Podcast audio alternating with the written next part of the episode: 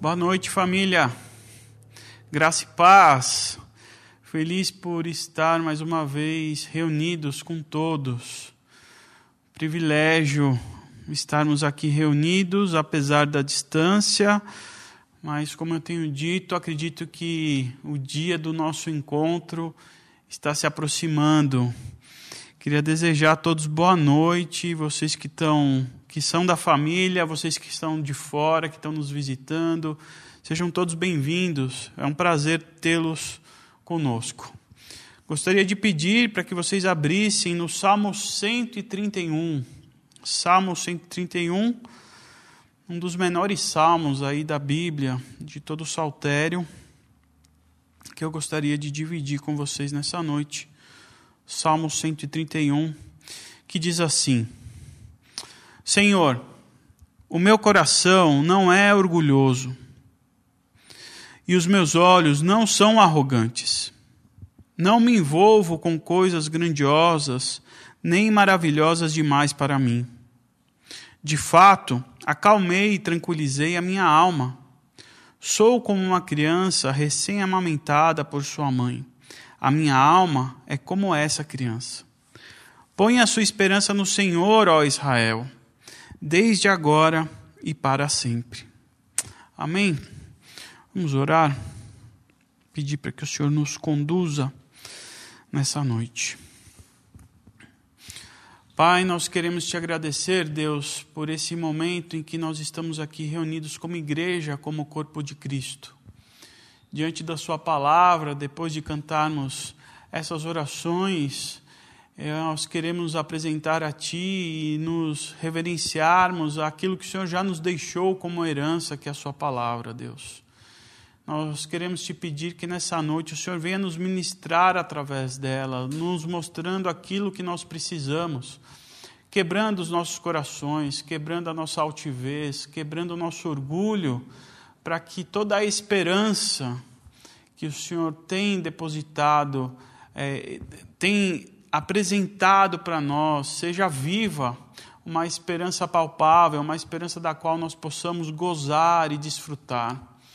E para isso eu peço que o Senhor venha, através do seu Santo Espírito, colocar isso no nosso coração.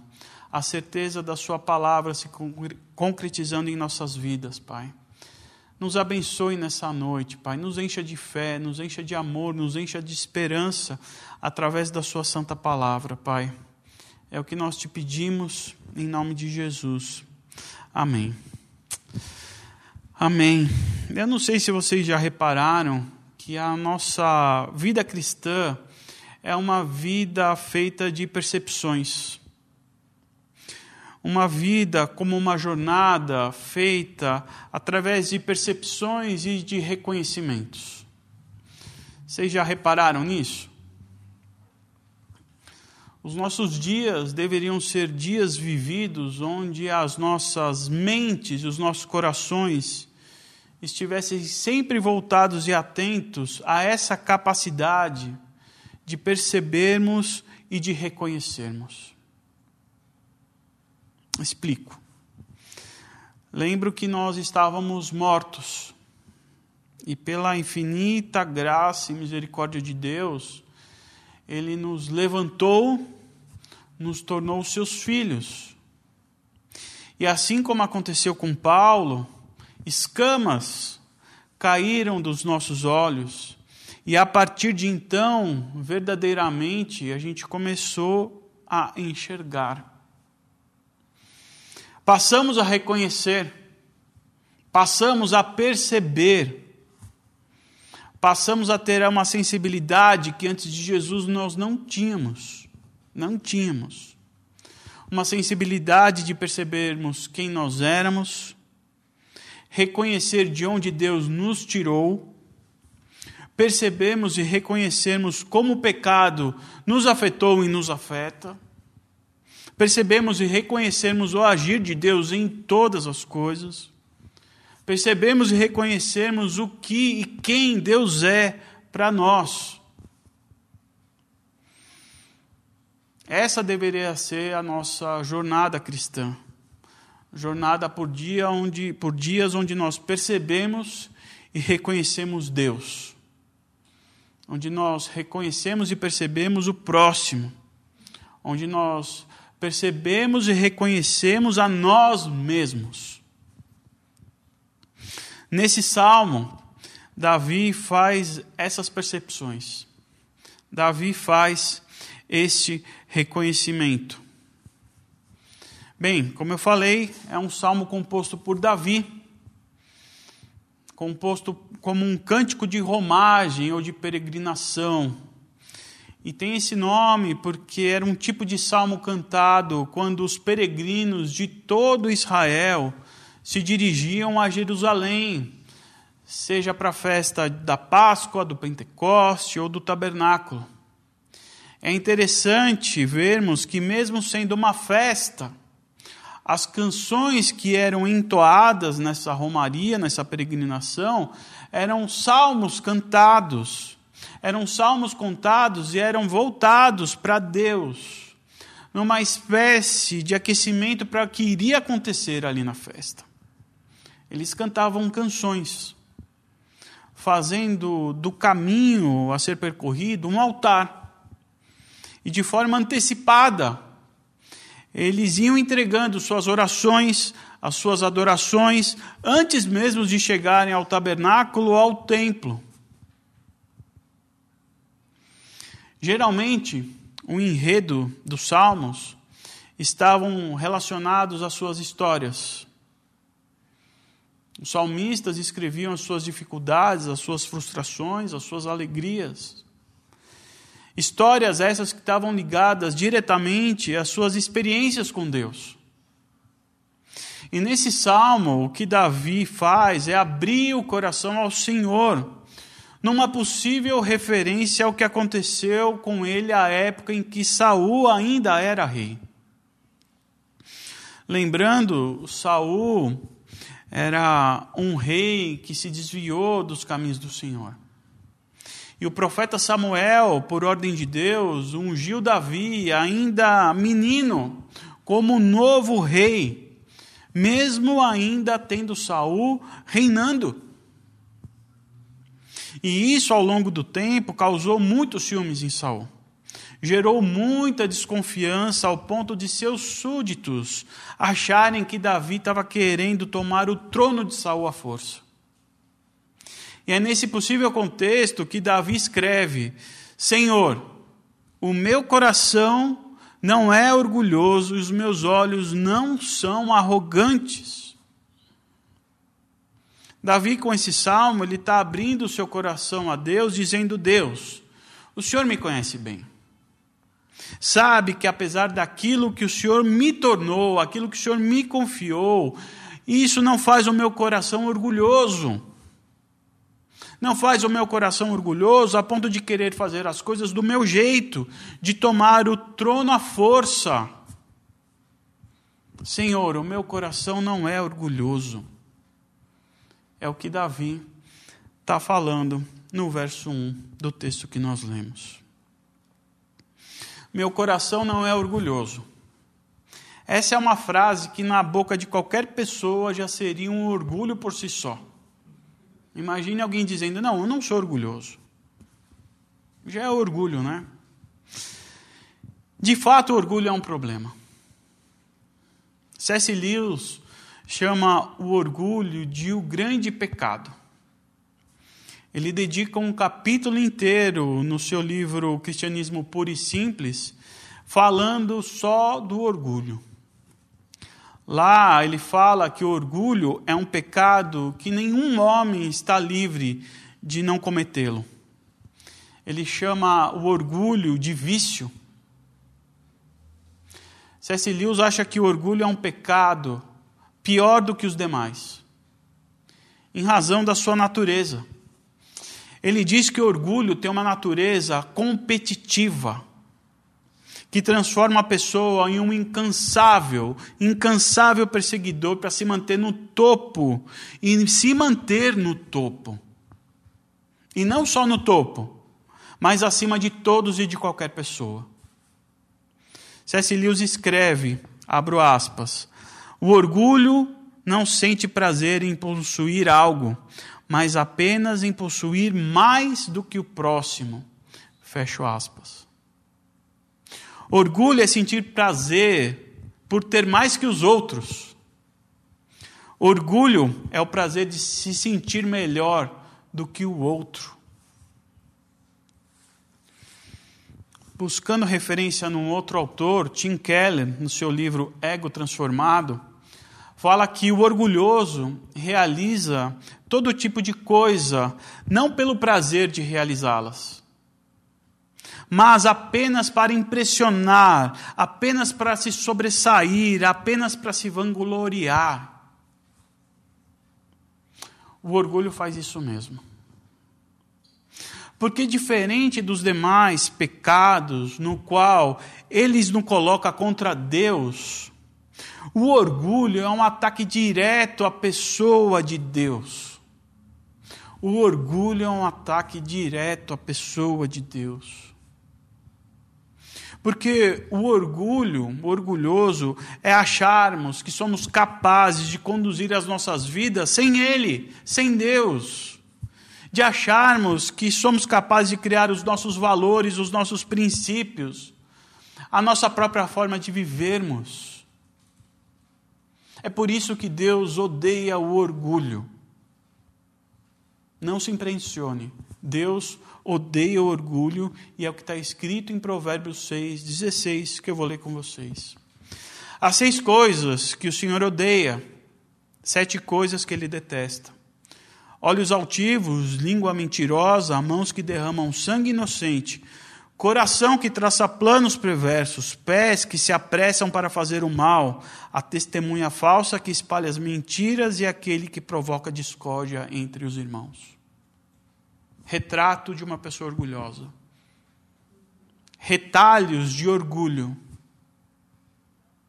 O Senhor odeia isso. O Senhor abomina.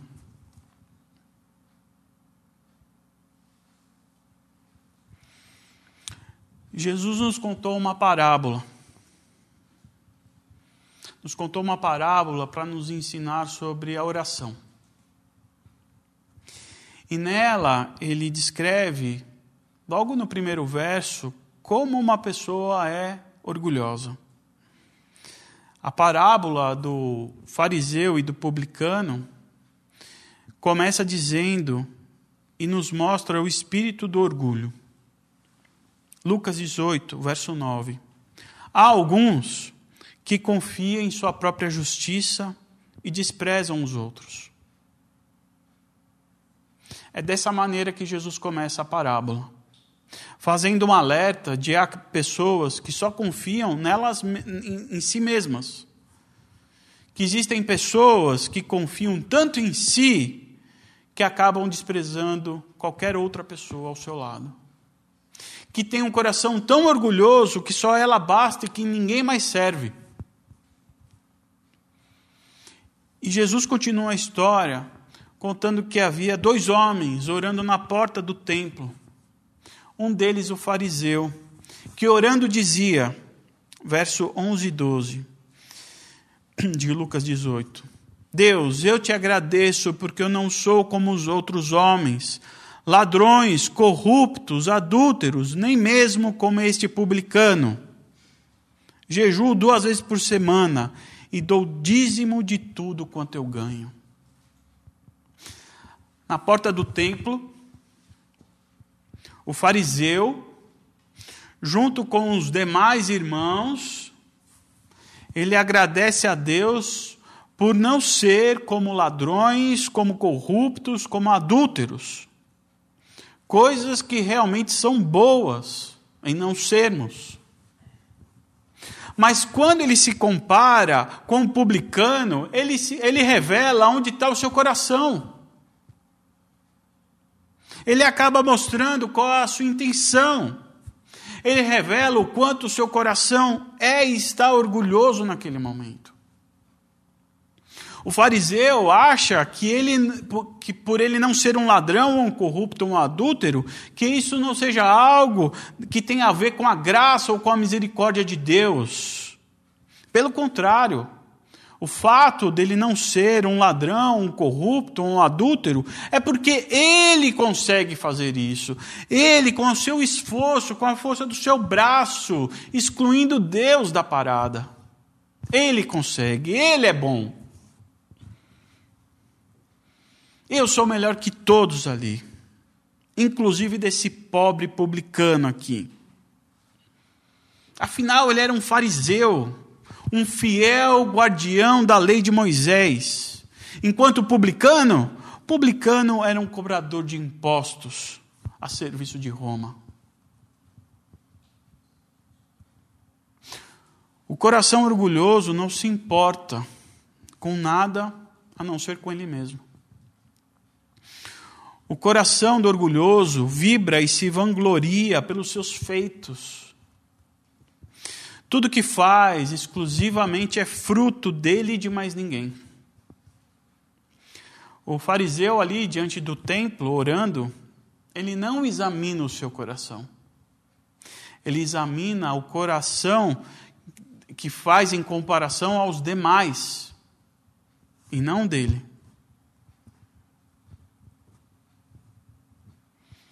Nesse salmo que nós lemos, Davi examina o seu coração.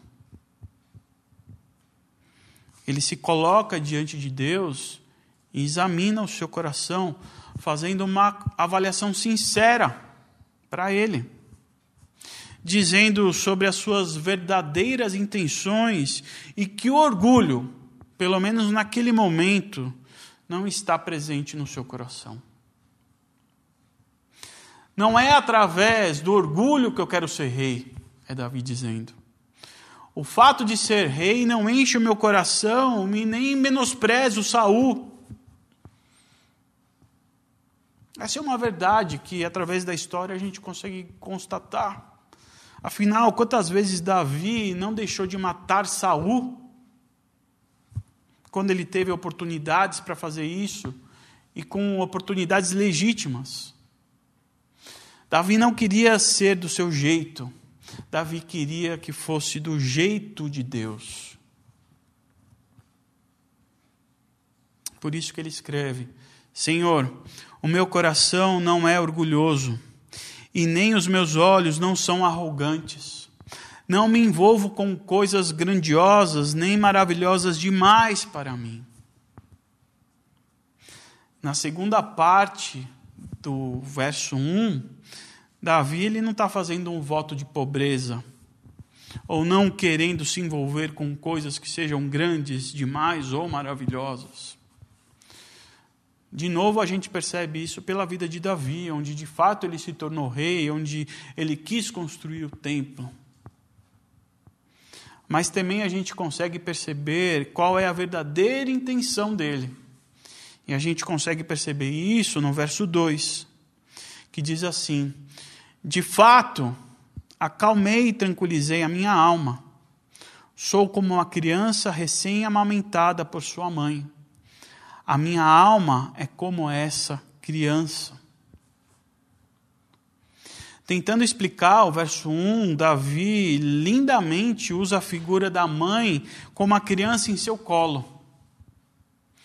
Davi tentou nos dizer usando essa figura, dizendo: Olha, todo o meu coração orgulhoso, todos os meus sonhos, todos os meus desejos estão sendo, eu estou abrindo mão, estou dando lugar à vontade de Deus. Eu estou adequando todo o meu ser a Ti. Acomodando o seu coração no colo de Deus, assim como a criança no colo da mãe. É muito bonito ver Davi usando essa figura da mãe. Porque geralmente a gente trata Deus como pai, né? E Davi está usando a figura da mãe aqui. Afinal, é do ventre materno que os filhos nascem, né? Nenhum homem consegue sentir o que só as mulheres sentem quando estão grávidas. Eu não vou conseguir sentir isso sentir o tecer de Deus no, no seu ventre, como o salmista escreveu lá no, cento, no Salmo 139, que diz: Tu criaste o íntimo do meu ser e me teceste no ventre de minha mãe. Esse é um privilégio exclusivo das mulheres, onde elas são tocadas pelas próprias mãos de Deus, formando vida no seu ventre onde lá, por nove meses, a, a criança vai se tornando, a criança vai se formando.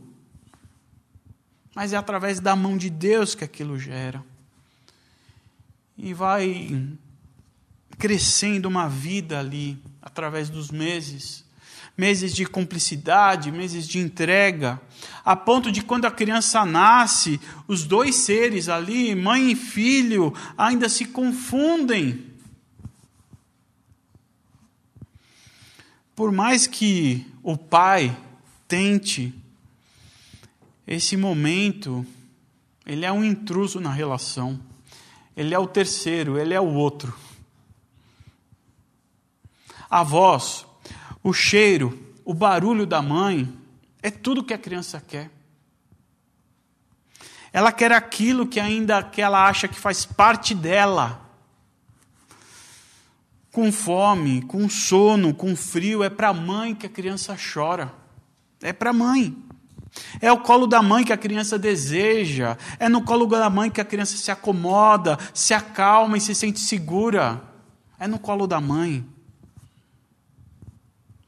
E é desse aconchego, dessa segurança que Davi está nos falando. Davi, ele está reconhecendo que o remédio para a soberba é nos rendermos aos braços do pai, ao colo da mãe. É Davi acomodando todo o seu coração orgulhoso em Deus. A capa, o trono, a coroa, que lhes são legítimas naquele momento, Davi está acomodando no colo do Pai, dizendo: Seja feita a tua vontade, Deus.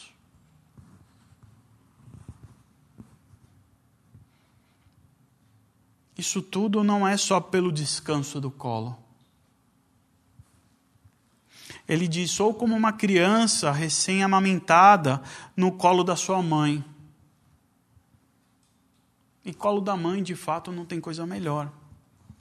Mas acontece que ele só descansa no colo depois de se saciar por completo, de estar alimentado, de estar nutrido. E isso só acontece depois de ele estar conectado, ligado, unido ao seio da mãe. Onde nele ele mata a sua fome, mata a sua sede. E só aí ele descansa. Só depois de se alimentar. Os cientistas nos mostraram que isso acontece porque, ou os médicos, né? Porque a, mãe, ao amamentar os seus filhos, elas liberam um hormônio que dá toda a sensação de bem-estar, de conforto, de segurança ao bebê. Acredito que todos nós já tivemos a oportunidade de ver um bebê alimentando e depois dele se alimentar, a gente percebe é, toda a, a cara de prazer, de felicidade, de gozo a gente percebe isso pelo seu gesto, pela sua carinha, que ele está completamente saciado, entregue ali à mãe. Esse prazer, esse gozo, não é só pelo colo, mas pelo aquilo que ele está recebendo. Não é só o colo que aquieta, mas são todos os nutrientes que ele recebe nesse momento da mãe.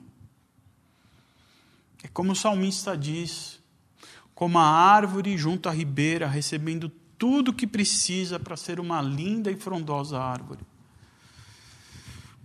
É sobre esse bem-estar e conforto que o Salmo está nos dizendo e nos orientando. É dessa e sobre essa relação de dependência e necessidade que Davi está nos falando.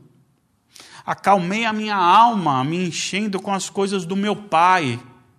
E agora eu estou no seu colo, me deleitando com suas delícias. É essa a mensagem do salmo.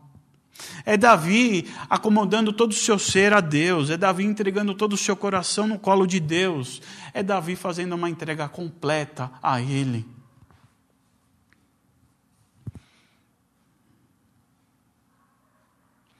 Na parábola que Jesus nos contou, além do fariseu, havia o publicano. Como eu disse, os publicanos eram cobradores de impostos e, consequentemente, odiados pelos judeus. Enquanto o fariseu, mestre da lei, orava de si para si, o publicano fazia diferente. À distância, sem coragem de olhar para o alto, para não cruzar com o olhar de Deus, ele batia no peito e dizia: Deus, tem misericórdia de mim que sou pecador. Tem misericórdia de mim que sou pecador. E sabe o que a palavra misericórdia significa no grego? Significa ventre. Ventre. O que o publicano está pedindo naquele momento é que, que Deus o acolha com todas as suas entranhas. O que significa dizer que aquele pecador que teve seu coração cheio de orgulho e cheio de pecado, agora ele quer estar no ventre do seu pai.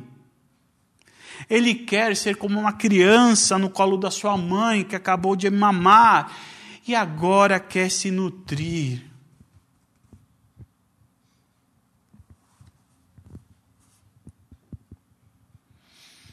O salmo que nós lemos termina com um pedido e um incentivo a todo Israel. Põe a sua esperança no Senhor, ó Israel, desde agora e para sempre.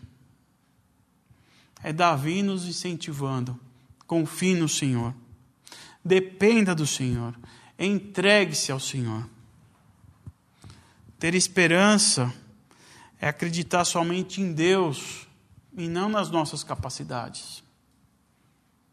A esperança que nos faz confiarmos plenamente nele.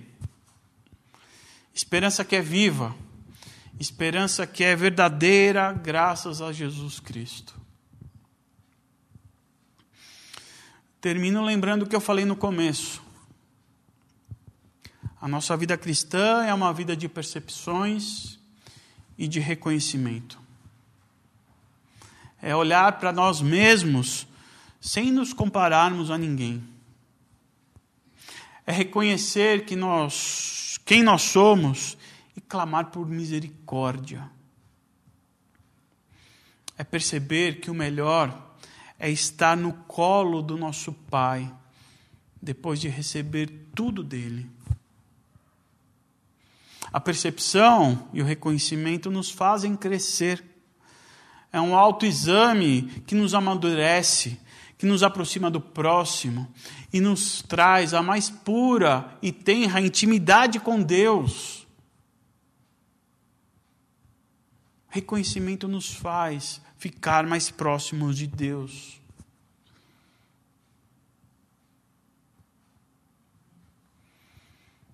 Ao final da oração do fariseu e do publicano, Deus, escolheu uma daquelas duas orações.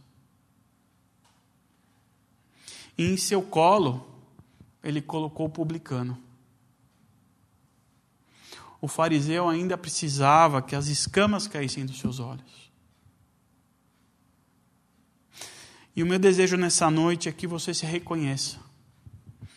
Que você abra os olhos ou tenha os olhos abertos para Jesus, para que você reconheça a Deus. Que você volte os seus olhos para Jesus e corra para os braços dele. Porque só ali, nos, em seus braços, é o lugar onde a gente encontra conforto. Porque só ali, em seus braços, que conseguimos ter as esperanças, apesar das dificuldades. Se renda ao Senhor, se entrega a Ele para que você seja como uma criança que acabou de mamar, se deleitando nele, se enchendo de esperança, para que a gente consiga viver esses dias que são tão difíceis a nós. Lembre-se, Ele é a nossa mãe, Ele é o nosso Pai.